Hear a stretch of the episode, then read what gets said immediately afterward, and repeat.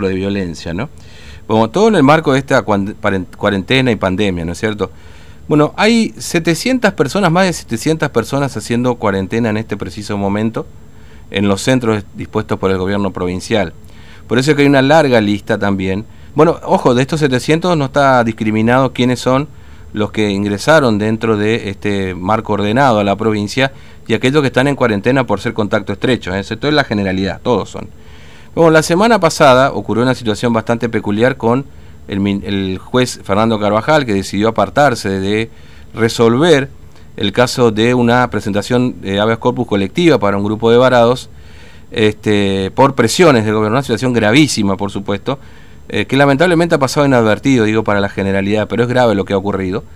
Y bueno, ha quedado en manos del juez Morán resolver esta cuestión, ¿no? De, esta, de estos varados colectivos, este eh, colectivo de varados, perdón, eh, bueno, ¿cuál fue el resultado de todo esto? Vamos a hablar con el abogado defensor de este grupo de varados, el doctor Fabricio Vilalle, que tiene la movilidad de atendernos esta mañana.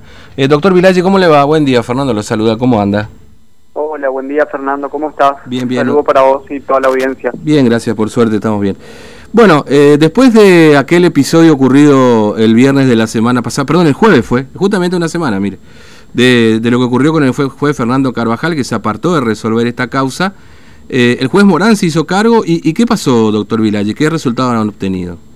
Bueno, como nosotros ya adelantamos, era vamos a apelar el resultado del fallo sería de lo que determinó el doctor Morán, que desde ya, te digo, está plagado de irregularidades, mm.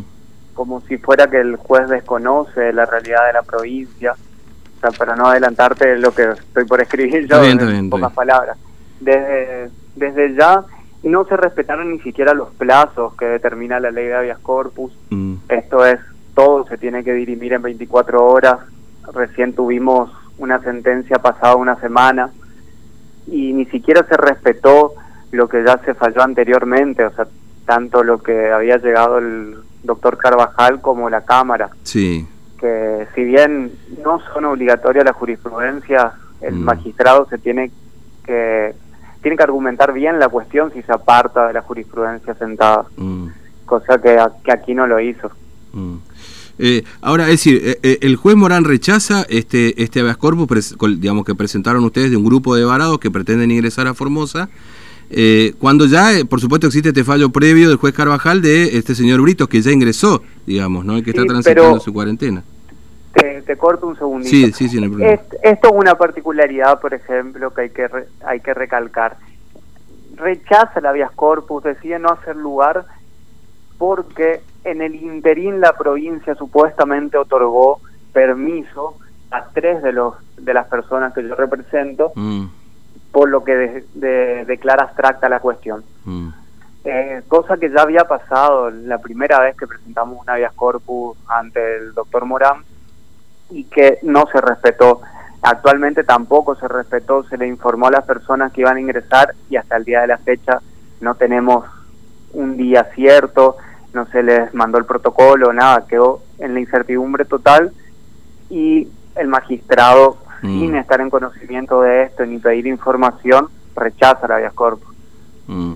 Ahora, Eso eh, respecto a tres, tres de los de, las, de las personas varadas y después respecto a las otras tres, rechaza diciendo que se fueron sabiendo que no iban a poder volver, que es un disparate. O sea, la mayoría salió en mayo, que todavía, si bien había un protocolo de ingreso, se podía ingresar regularmente. Recién en mm. junio las, las medidas tomadas por el gobierno se endurecieron.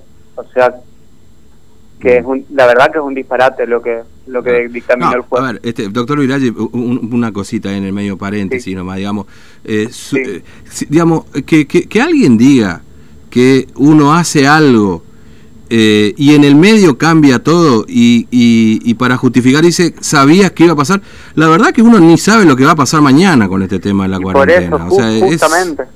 Eh, eh, esto, esto, es, esto, es, esto es insólito, digamos, ¿no? Porque la verdad que un juez diga que sabía que iba a pasar esto, acá nadie sabe ni cómo vamos, mañana cómo vamos a estar. Esta es la realidad con esto de la cuarentena, digamos. Porque mañana no sabemos si el gobierno decreta circulación viral comunitaria en Formosa y ya nadie puede salir de su casa.